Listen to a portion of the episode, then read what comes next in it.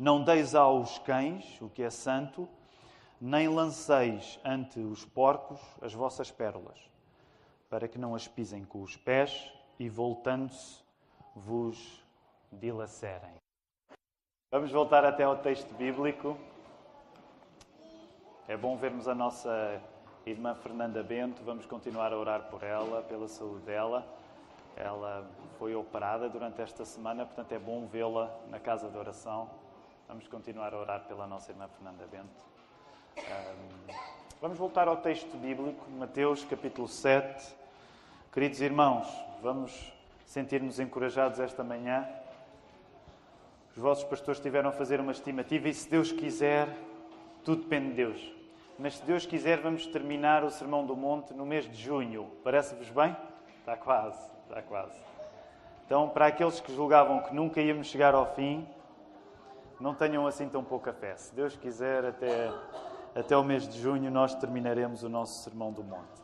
Vamos aproveitar esta ocasião que estamos a devotar há mais de um ano ao ler o Sermão do Monte para mantermos este bom hábito de recitar as bem-aventuranças. Por isso, vou dar-vos oportunidade, como já não fazemos isto há três semanas, vou dar-vos oportunidade de, rapidamente, apenas irem a Mateus 5 e assim uma vista de olhos transversal, aos primeiros 12 versos, só para não dizerem que não tiveram a oportunidade de relembrar, ok? E depois então vamos recitá-las. Não, Mateus 5, primeiros 12 versos, as bem-aventuranças, o início do Sermão do Monte. Nós temos encorajado os irmãos a poderem decorar e recitá-las juntos na igreja. Já o fizeram? Então vamos, vamos recitá-las. Vendo Jesus as multidões, subiu ao monte e, como se assentasse, aproximaram-se os seus discípulos. E ele passou a ensiná-los, dizendo: Bem-aventurados os humildes de espírito, porque deles é o reino dos céus. Bem-aventurados os que choram, porque serão consolados. Bem-aventurados os mansos, porque herdarão a terra. Bem-aventurados justiça, porque serão fartos. Bem-aventurados os misericordiosos, porque alcançarão misericórdia. Bem-aventurados os limpos de coração, porque verão a Deus. Bem-aventurados os pacificadores, porque serão chamados filhos de Deus. Bem-aventurados os perseguidos por causa da justiça, porque deles é o reino dos céus. Bem-aventurados sois, quando por minha causa vos injuriarem e vos perseguirem, e mentindo disserem todo o mal contra vós. Regozijai-vos e exultai, porque é grande o vosso galardão nos céus, pois assim perseguiram aos profetas que viveram antes de vós. Muito bem. Não correu mal, não correu mal. Eu tive uma hesitação, reconheço. Não sei se volta e meia também tem hesitações, mas ter hesitações é apenas sinal de que estamos a fazer um esforço mental para que o nosso cérebro segure algumas coisas. Portanto, faz parte do processo de decorar alguma coisa.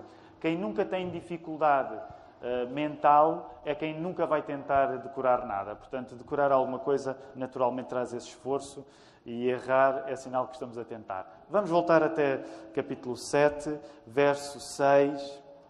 No sermão de hoje, temos algum trabalho de interpretação para fazer. Em qualquer sermão há um trabalho de interpretação.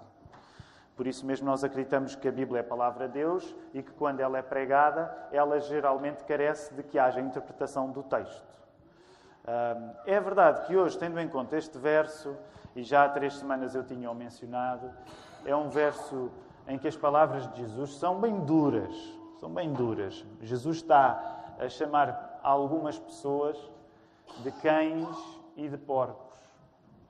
Eh, e isto faz com que o cuidado que nós devemos ter com a Bíblia sempre seja um cuidado hoje de nós definirmos algumas coisas para entendermos o que é que Jesus está aqui a querer dizer. Porque não será nada difícil ao lermos este texto tirarmos conclusões erradas e, se for o nosso caso, estivermos ansiosos para chamar eh, porco ou cão a alguém, rapidamente virmos aqui dizer assim: Jesus deu uma autorização para te chamar porco ou para te chamar cão. Uh, e não é bem isso, não é bem isso que Deus tem planeado para nós.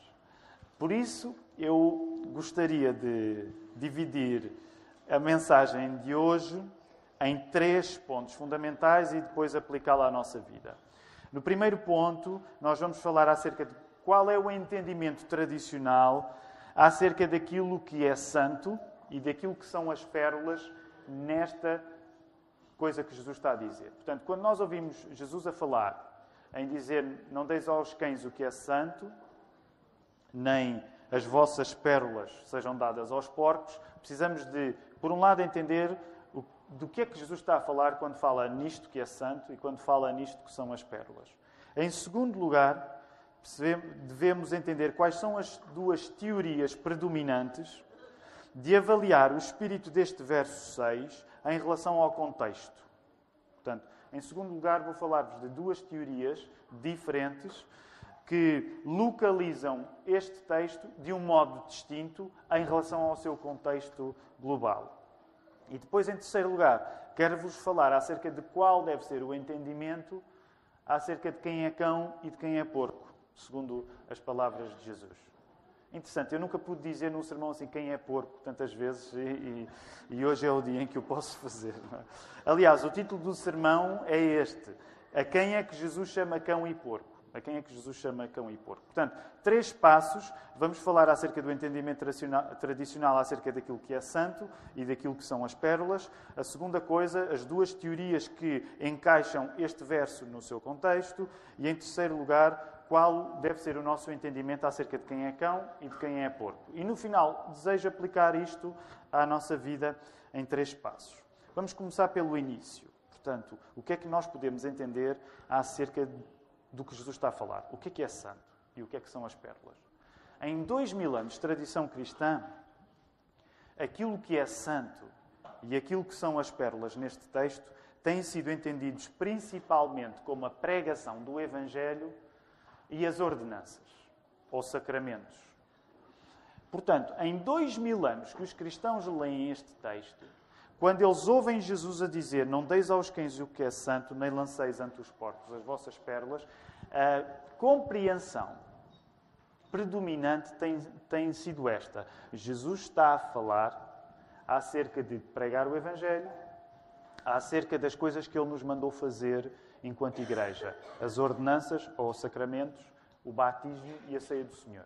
Portanto, o que Jesus está a fazer ao dizer que nós não devemos dar aos cães o que é santo, nem lançar aos porcos, aos porcos as nossas pérolas, é um cuidado com a pregação do Evangelho e é um cuidado com a administração das ordenanças.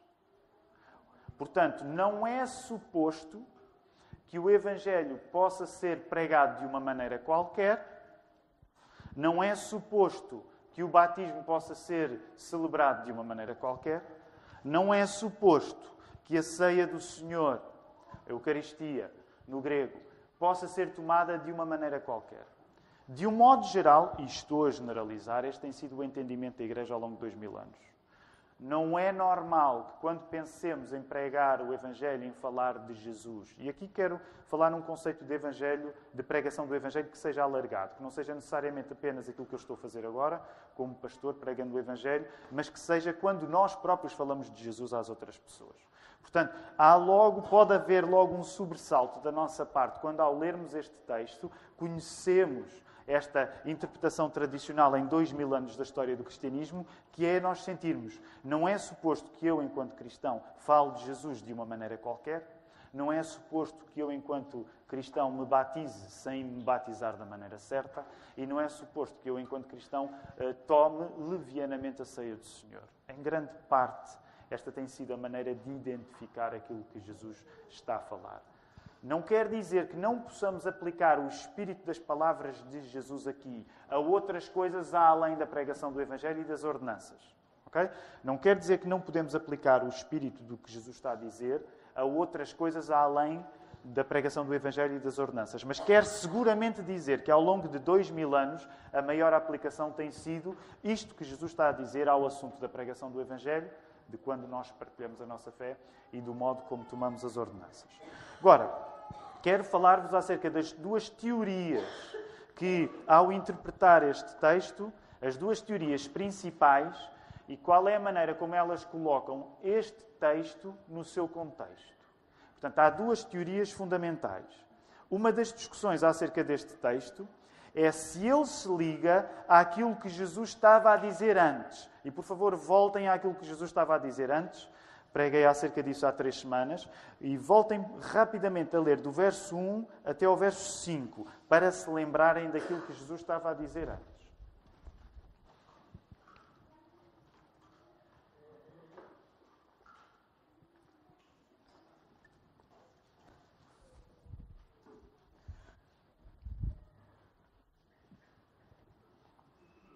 quando as pessoas estudam este texto, há duas possibilidades.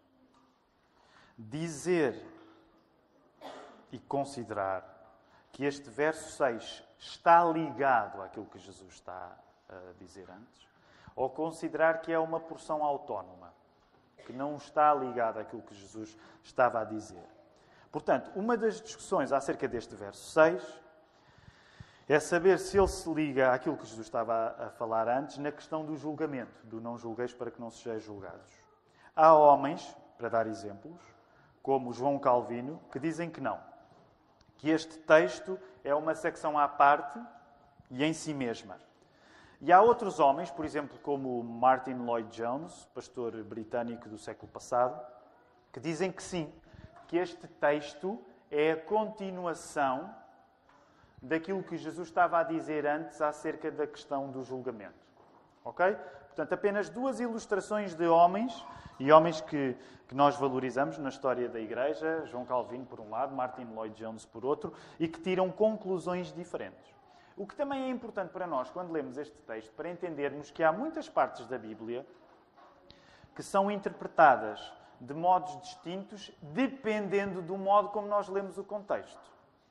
A primeira equipa, portanto, aquela de João Calvino, vamos chamar-lhe assim, a equipa da qual João Calvino faz parte, que diz que este verso é independente dos cinco versos anteriores, uh, sublinha assim que, uma vez que a pessoa não pode distinguir como Deus quem são as pessoas que, ouvindo o Evangelho, o rejeitam e se tornam, neste sentido, cães e porcos, logo o Evangelho deve ser pregado a todos com a mesma expectativa de que possam aceitá-lo. Vou voltar a repetir. A primeira equipa que separa esta secção da secção que estava antes da questão do julgamento sublinha que, uma vez que nós não temos o conhecimento de Deus e não sabemos distinguir quem é cão de quem é porco, de quem não é, logo a tarefa é pregarmos a todos, independentemente da reação que as pessoas vão ter.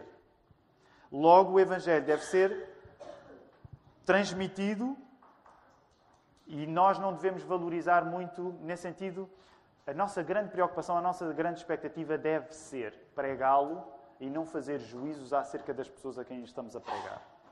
A segunda equipa, que junta este verso 6 ao contexto dos cinco versos anteriores, à questão do julgamento, tira uma conclusão diferente. Esta segunda equipa, que junta este verso ao nosso dever de julgar corretamente, foi isso acerca do qual vos falei há três semanas, e não vou estar agora a fazer o resumo do sermão de há três semanas. Se quiserem ouvi-lo, vão à conta de YouTube eh, da Igreja da Lapa ou mesmo ao nosso site. Mas, em grande parte, uma coisa importante só para termos o nosso contexto aqui. Há três semanas eu falei-vos que Jesus nos proíbe um tipo de julgamento, mas não nos proíbe outro tipo de julgamento na medida em que nós somos chamados a avaliar a diferença, por exemplo, entre um argueiro e uma trave, e somos chamados a não nos colocarmos prioritariamente como juízes dos outros, mas a participar no processo de correção dos outros. Ok? Portanto, numa medida, Deus, Jesus proíbe o nosso julgamento, noutra medida, não proíbe o nosso julgamento. A segunda equipa que interpreta este texto e que liga este verso a esses cinco primeiros diz que este verso pede precisamente para que nós usemos o nosso discernimento para avaliarmos quem é cão e quem é porco, de quem não é cão e de quem não é porco. E nesse sentido, ao fazermos esta distinção, nos pouparmos a gastar tempo com essas pessoas partilhando o Evangelho. Até para não participarmos no processo que é o pecado dessas pessoas de desvalorizarem o Evangelho. Estão comigo? Conseguiram perceber mais ou menos a diferença das duas teorias? Portanto, a primeira teoria enfatiza que, como nós não podemos distinguir os porcos e os cães de quem não é porco e de quem não é cão, então simplesmente devemos pregar a todos. A segunda teoria, como encaixa este verso como uma continuação do nosso dever de sabermos ajuizar, chama-nos a discernir quem é cão e quem é porco de quem não é, para que nós não participemos no processo de essa pessoa desprezar o Evangelho. Deixem-me muito pessoalmente e com muita sinceridade. Eu diria que nós não temos necessariamente de tomar apenas uma, um partido nesta questão. ok? Acho que devemos conceder as virtudes que cada interpretação tem, mas também, honestamente, eu não, não acho que seja necessário hoje para nós dizermos, ah, eu sou da primeira equipa ou sou da segunda. Eu creio que o ponto forte da primeira perspectiva, que tomando este verso como um raciocínio independente dos outros versos anteriores e posteriores, é ao não sentir a necessidade de procurar distinguir nos ouvintes do Evangelho quem é cão e porco de quem não é, estender o dever de pregar o Evangelho a todos. E diante dessa oportunidade, estar sobre o próprio ouvinte a possibilidade de rejeitar o Evangelho e não sobre quem prega. Vou voltar a repetir, é uma frase longa. Eu creio que o ponto forte da primeira perspectiva, que toma este verso como autónomo em relação aos anteriores e aos posteriores, é ao não sentir a necessidade de procurar distinguir nas pessoas que ouvem o Evangelho quem é cão e porco de quem não é, estender o dever de pregar o Evangelho a todos e deixar sobre a própria pessoa que ouve a responsabilidade de tomar uma decisão. E eu creio que é uma virtude esta perspectiva. Aliás, isso depois faz-nos lembrar textos como Tito 3:11, quando diz, quando o apóstolo Paulo diz: "Pois sabes que tal pessoa está pervertida e vive pecando e por si mesmo está condenada". A ideia de que nós pregamos o evangelho a qualquer pessoa e ela é que vai decidir o que é que vai fazer com ele, se ela se condenar, no certo sentido ela autocondena-se. Nós não somos parte da pessoa se condenar por rejeitar o evangelho.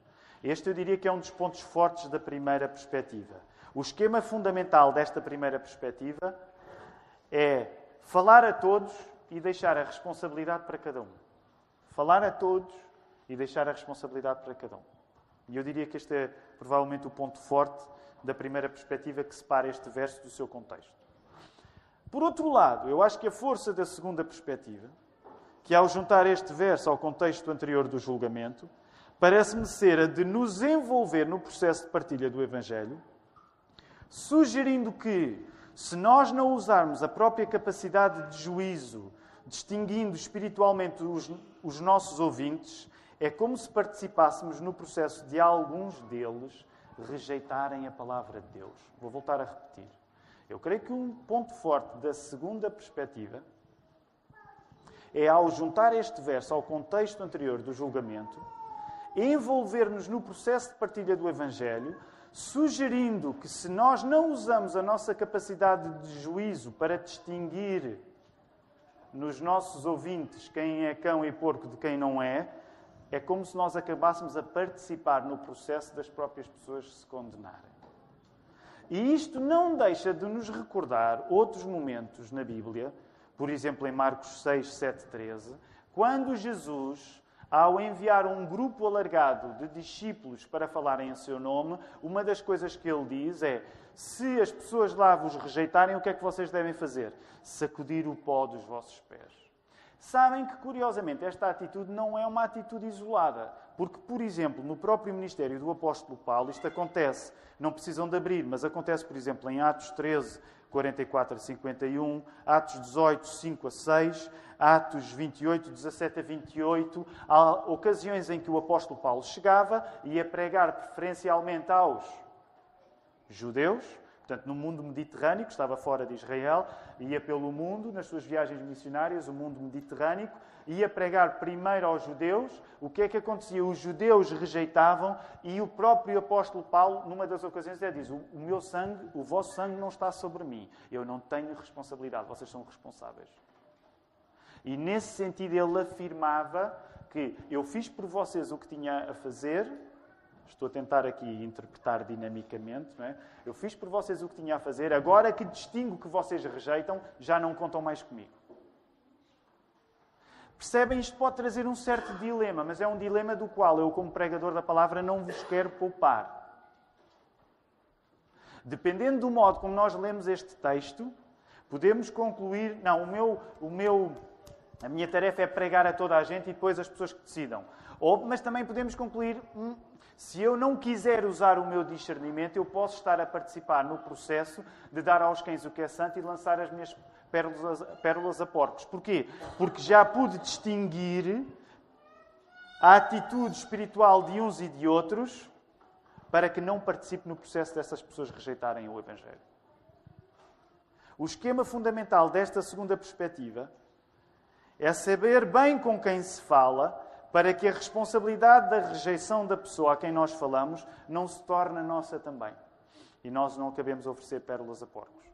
De certo modo, e simplificando muito e encerrando esta questão das duas perspectivas diferentes em relação a este verso, ao seu contexto, simplificando muito, eu diria que a primeira posição concentra-nos mais na mensagem, independentemente de quem a ouve, e a segunda concentra-nos mais nas pessoas, para que saibamos distinguir quem ouve.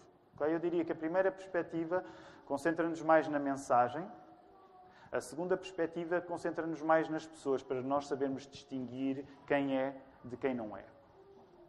Agora, eh, há quem encontre na descrição da reação negativa, e voltem por favor aí ao verso 6, há uma reação negativa, não é? Portanto, a reação negativa é que cães e porcos, estamos a falar de cães e porcos, é a linguagem que Jesus usa, eles pisam as pérolas com os pés, e voltam-se contra os próprios mensageiros, neste sentido, e diz: dilaceram. E aplicamos este dilacerar aqui aos mensageiros. Há quem encontre na descrição desta reação negativa às coisas santas, no pisar com os pés as pérolas e no voltando-se dilacerar o mensageiro, uma distinção entre aquilo que os cães fazem e aquilo que os porcos fazem. Assim, a reação dos porcos seria mais a estupidez de pisar algo valioso como uma pérola, e a reação dos cães seria mais a agressividade de se voltarem contra os mensageiros. Esta é uma tradição interpretativa neste texto, eh, de distinguir aquilo que os cães fazem daquilo que os porcos fazem. Um dos méritos desta tradição é dar consciência ao cristão que, ao levar coisas santas e pérolas aos outros, pode esperar uma boa medida de estupidez nuns e uma boa medida de hostilidade noutros. Ok? Quando nós distinguimos aquilo que os cães fazem daquilo que os porcos fazem, significa que quando nós falamos de Jesus, a reação dos porcos é uma reação de estupidez, de desvalorização, e a reação dos cães é uma reação de hostilidade. Porque, olhando para as próprias características dos animais, as características são distintas. Portanto, permitam-me dizer de uma maneira bem simplista: falar de Jesus não é um passeio no parque. Pode haver porcos que desprezam as coisas melhores e pode haver cães que se tornam hostis às coisas melhores que nós queremos fazer por eles. Por exemplo, Agostinho, nosso querido Agostinho, do século III e IV, ele, ao pregar sobre este texto, definia aquilo que é santo como algo que é mau, violar ou corromper. O que é que é santo? É uma coisa que não deve ser violada ou corrompida. É ímpio, é mau violar uma coisa santa. Não deve, uma coisa santa não deve ser nem violada nem corrompida. Se quisermos, podemos também explicar este processo como uh, retirar a, a uma coisa completa a sua integridade. Portanto, o termo não existe propriamente assim, não existe o termo dessantificar, mas existe, existe o termo dessacralizar. Tirar a santidade de uma coisa é, diante de uma coisa que é completa, nós tirarmos uma parte dela. E é aqui que podemos entender melhor o papel do cão, como um animal que na cultura judaica não tinha o valor que hoje tem. E, honestamente, eu não quero perder muito tempo em partes, mas eu, esta é uma opinião minha, até podem ter cães e ter uma, uma relação com cães bem diferente daquela que eu tenho. Eu acho que, no geral, simpatizo com os cães. Eu, Uh, isto não interessa. O que, que, que interessa? A maneira como sou De facto, eu acho que no geral até simpatizo com eles. Acho que eles são um bocado patetas e isso é, eu acho que é simpatizável. Sou mais, a minha tradição é mais de gatos, de facto.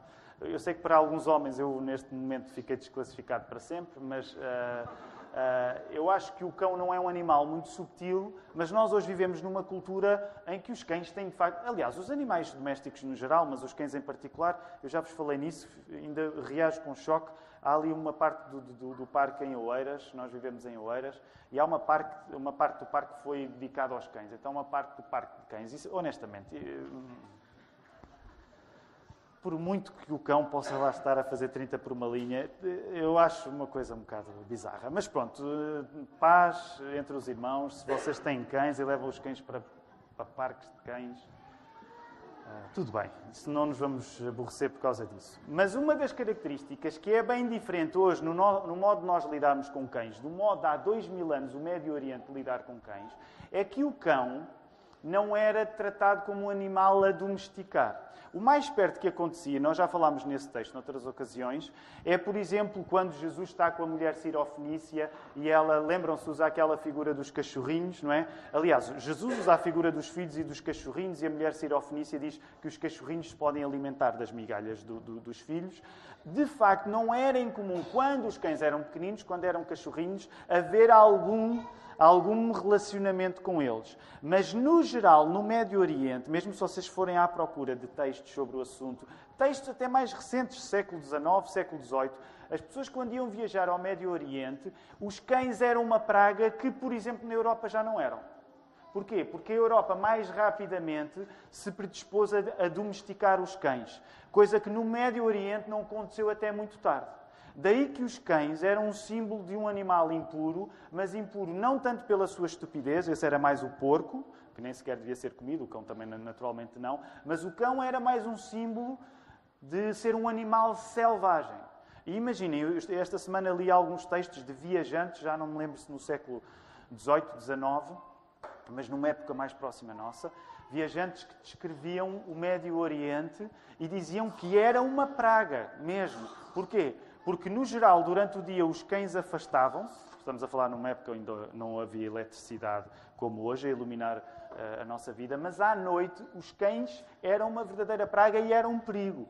Porque, como não havia luz, eles aproximavam-se à noite e era assustador. Portanto, o visitante no Médio Oriente tinha de ter muita precaução quando andava pelo Médio Oriente por causa dos cães.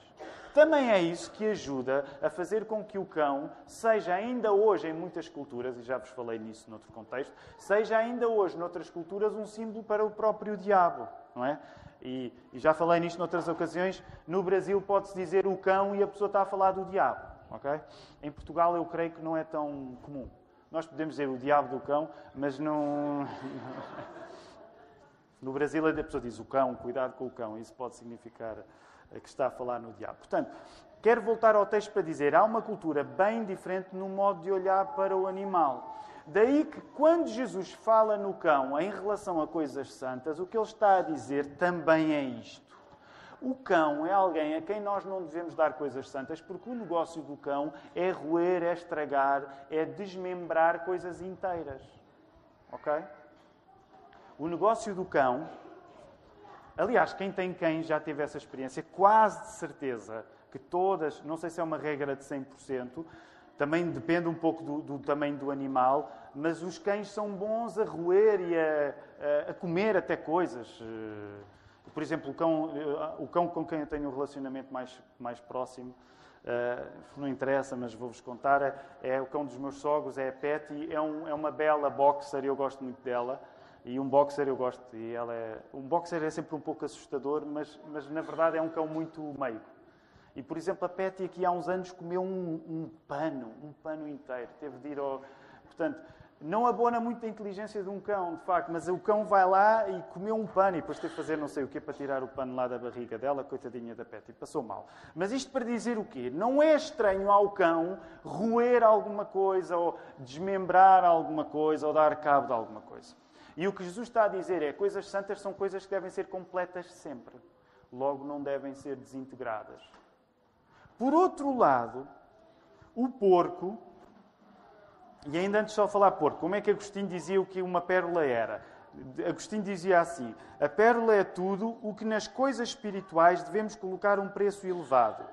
Quer porque estiveram num lugar escondido, as pérolas, quer porque foram trazidos, trazidas da profundidade. Vou voltar a repetir. O que é que é uma pérola para Agostinho? A pérola é tudo o que nas coisas espirituais devemos colocar um preço elevado. Quer porque estiveram num lugar escondido, quer porque foram trazidas da profundidade. Nós sabemos que as pérolas vêm de dentro das, das ostras. E as ostras vêm de dentro do mar. Portanto, a ideia da, do preço da pérola, do valor da pérola, é que é uma coisa que para chegar lá é preciso esforço, é uma coisa escondida. E o valor da coisa tanto é maior porque foi preciso um processo grande para chegar lá. Não é só chegar ao fundo do mar, de onde se tira, mas é ainda abrir aquela concha, aquela ostra para tirar a pérola. O porco é colocado como um animal que é absolutamente indiferente a isto. Para o porco, não há uma diferença entre uma bolota e uma pérola. É uma pessoa sem qualquer tipo de discernimento. Portanto, ele há de comer a, a bolota, mas se ele vir uma pérola, ele se calhar vai ter vontade de fazer o mesmo que faz à bolota. Independentemente da pérola ter vindo de baixo, ter vindo de dentro do mar e ter sido necessário abrir a ostra para tirá-la. Percebem? Portanto, o porco simboliza não tanta hostilidade, não tanta agressividade, isso é mais do cão, mas o porco significa a completa falta de discernimento. Ser uma coisa cara ou ser uma coisa barata é a mesma coisa. Permitam-me aqui a analogia alimentar ser do McDonald's, eu como no McDonald's, nada contra, mas ser do McDonald's ou ser da bica do sapato é a mesma coisa. A pessoa come a refeição como se fosse igual. Ser um. Bem, eu depois aqui perto começo agora a pensar no. Qual é o menu mais simples do, do McDonald's? O. o nem, nem é isso, é mesmo o euro poupança, que é aquilo que eu. ok? O euro poupança, um euro, um hambúrguer, um euro, quantas e quantas vezes. Não é? Mas é, é a pessoa come o euro poupança da mesma maneira como se fosse a casa de alguém que caprichou para o jantar que nos deu. O porco é, é esta pessoa. É indiferente para ela. Ela não tem a noção. Não tem qualquer tipo de noção. Ora, quero terminar este sermão tentando colocar estas coisas que estivemos a ver na nossa vida.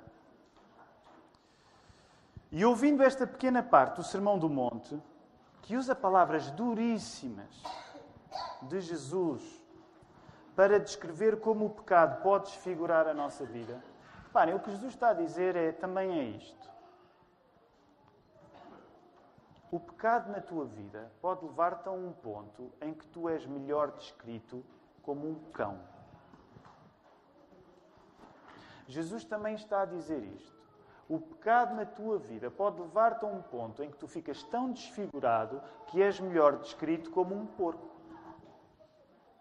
É isto que Jesus está a dizer. É por isso que Jesus está a chamar cães a pessoas e está a chamar porcos a pessoas.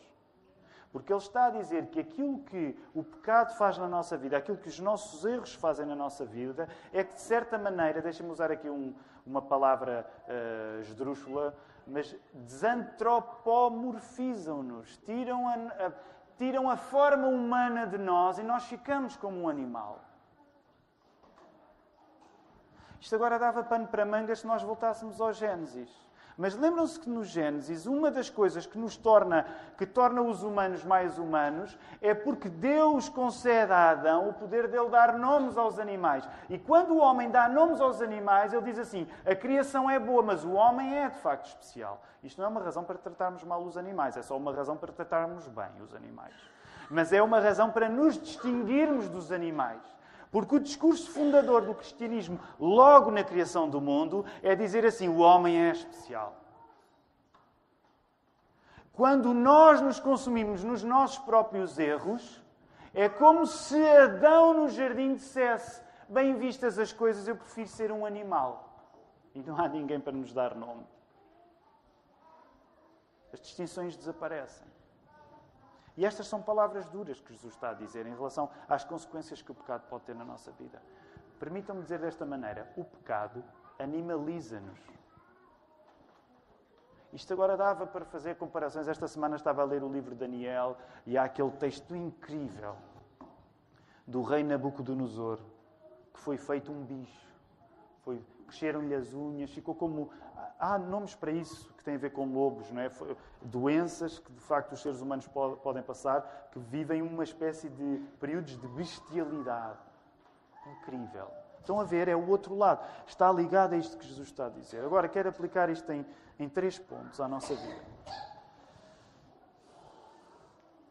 Nós devemos reconhecer, em primeiro lugar, tantas vezes exprimimos a nossa fé em Cristo sem que isso nos leve a tomar a pessoa que ouve em consideração.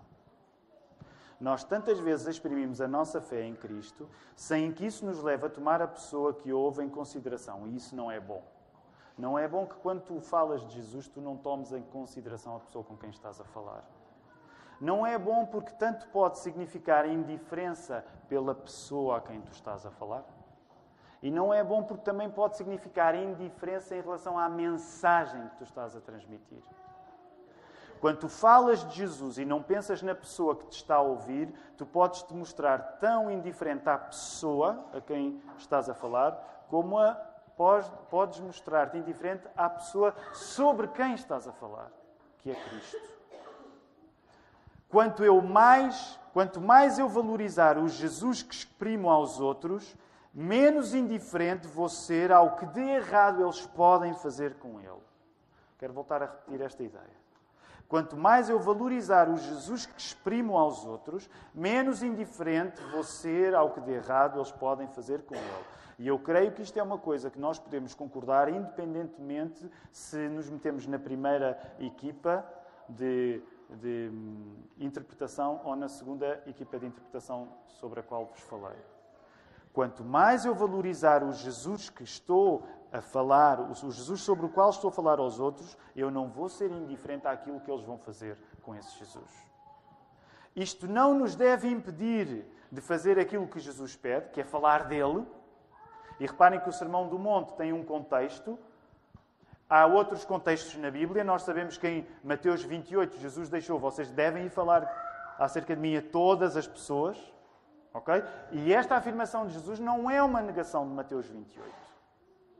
Portanto, quando nós aprendemos alguma coisa com este texto de Mateus 7,6, não é para deixarmos de falar de Jesus aos outros, mas é para nos impedirmos de participar num processo que Jesus não quer que nós participemos, que é o de darmos aos cães aquilo que é santo e de darmos pérolas a porcos.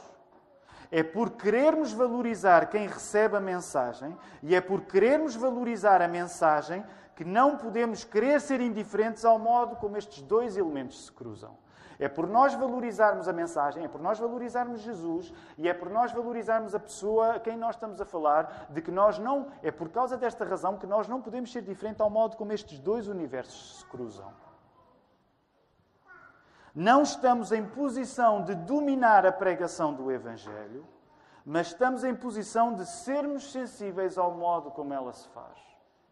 Eu quero te encorajar aqui, quero ainda aplicar isto de outra maneira, mas quero começar por dizer isto. Tu nunca vais dominar o modo como falas de Jesus aos outros, porque tu não és chamado a ser senhor desse processo.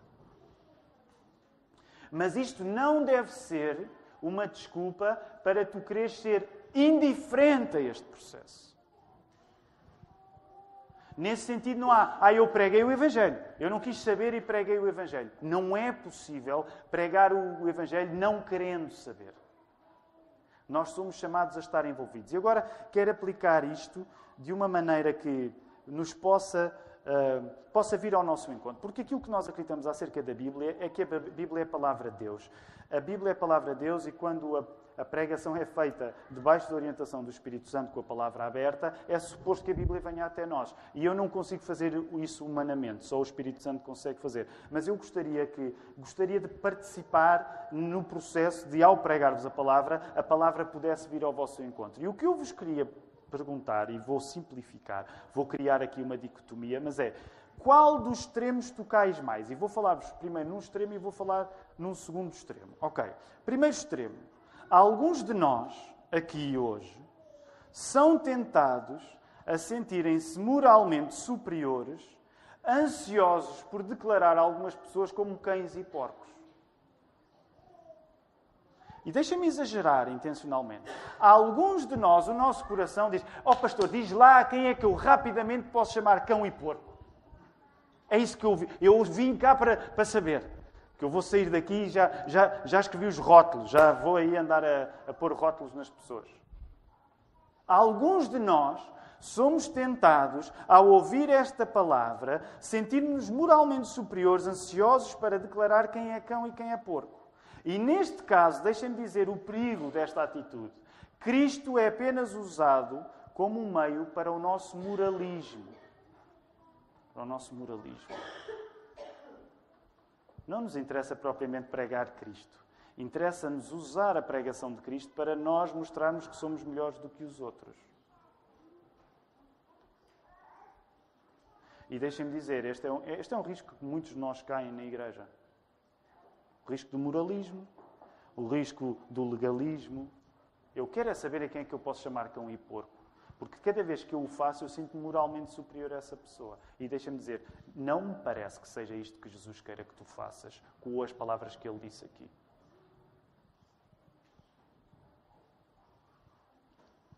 Outros, no outro extremo, são tentados a quererem ganhar o amor dos outros, não sabendo lidar com o facto de não conseguirem persuadir um não crente.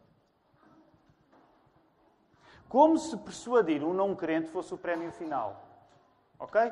De um lado, nós temos aqueles moralistas que se sentem melhores do que os outros, porque são cristãos e os outros não são, porque escolheram Jesus e os outros não escolheram, como se fôssemos nós que escolhêssemos Jesus e não Jesus que nos escolhesse a nós, mas essa é outra conversa. E esses estão sempre ansiosos para saber a quem é que eu posso chamar cão e porco.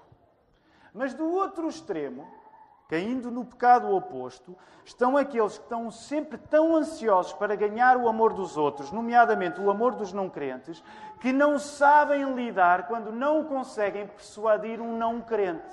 Porquê? Porque para eles o prémio é conseguirem convencer a outra pessoa. E não conseguem lidar com a ideia de que, tendo dado eu tão bons argumentos, como é que aquela pessoa uh, é capaz de não ser convencida por aquilo que eu lhe disse.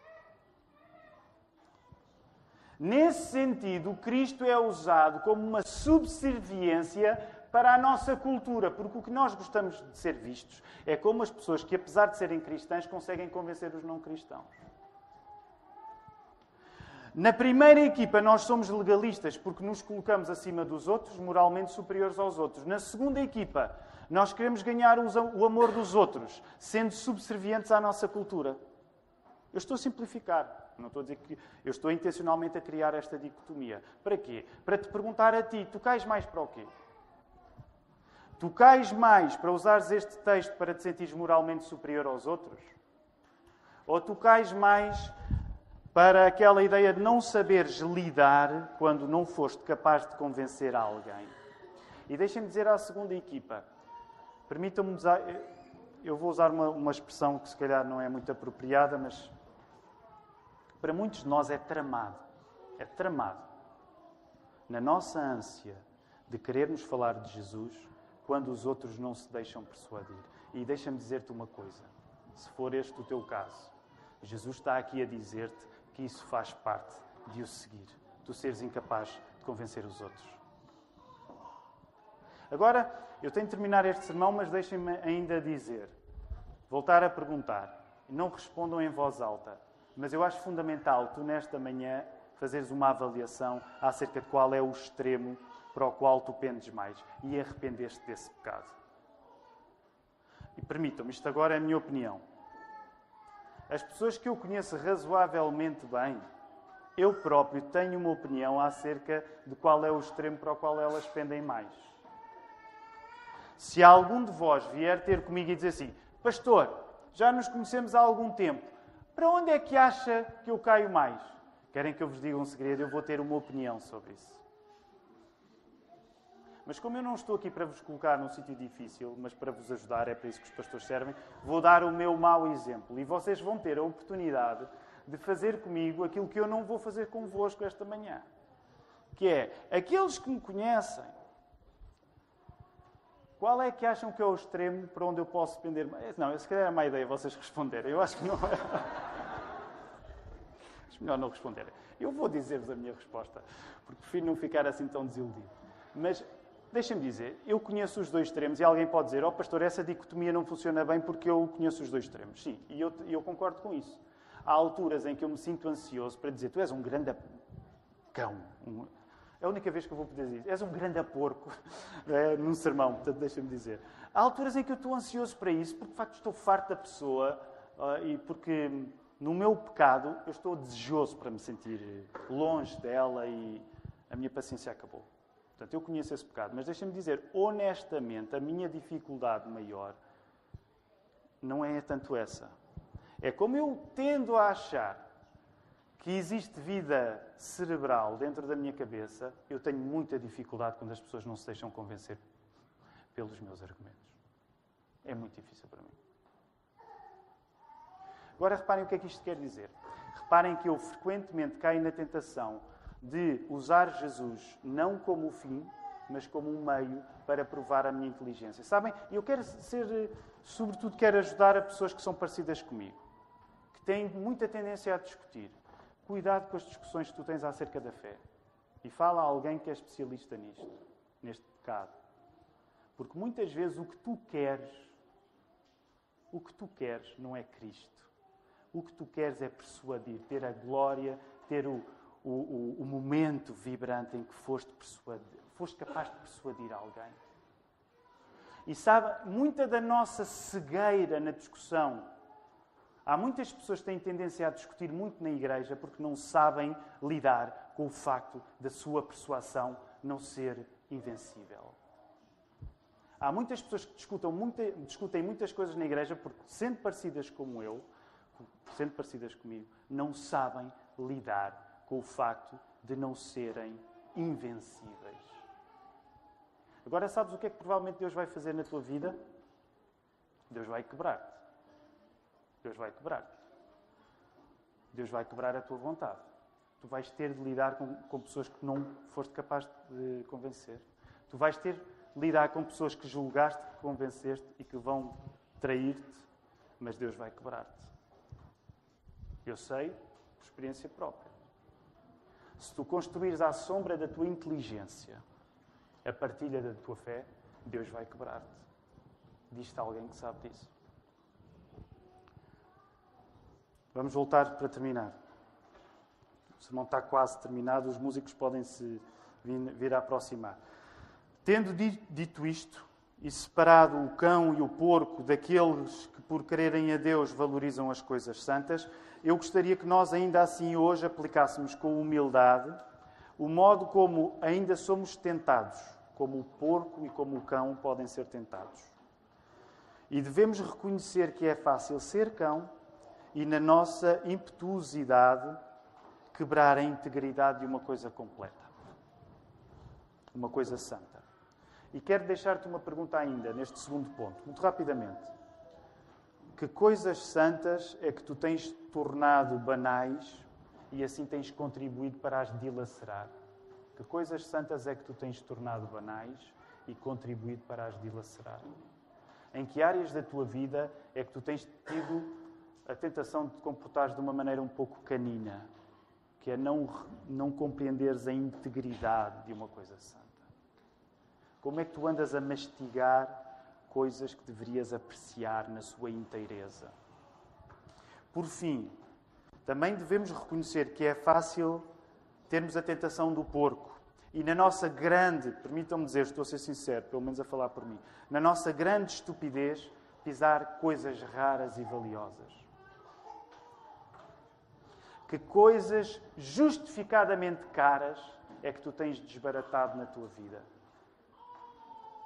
Que coisas valiosas é que tu tens dado tão pouco valor que acabas a fazer a coisa terrível que o porco faz, que é diante das pérolas calcá-las com os pés. Nesta manhã não tomes eh, este sermão como. E quero terminar dizendo isto, porque sinto isso como uma necessidade. Não tomes este sermão como um culpa para cima de ti. Vai ao facto deste sermão vir das palavras de Jesus e não das minhas. E pede a Jesus que através do Espírito Santo Ele te possa guiar e dizer: Senhor, para onde é que eu pendo mais? Se eu estou ansioso para declarar algumas pessoas como cães e porcos, para me sentir moralmente superior a elas, ó oh, Senhor, quebra a minha vaidade, quebra a minha arrogância. Senhor, se eu estou ansioso para estar sempre tão obcecado em conseguir convencer as pessoas, usando-te apenas como um método para exprimir a minha inteligência, quebra a minha vaidade. Senhor, se eu tenho pegado em coisas completas e tenho mastigado essas coisas completas como se fosse um cão a roer um chinelo, se a minha agressividade se tem demonstrado contra as coisas santas, quebra essa minha vontade. Senhor, se eu tenho pegado em coisas valiosas, há tantas coisas valiosas na nossa vida que nós damos de barato. Esse é um comportamento de porco. Senhor, muda isso e que no final, independentemente de qual seja a nossa maior tentação, que nós possamos pedir ao Espírito Santo, e é isso que vamos orar daqui a pouco, que Jesus nos console. Que Jesus nos corrija, mas que Jesus nos console, para nós termos uma perspectiva clara acerca do que devemos fazer com as palavras que Ele nos disse. Que o Senhor nos ajude.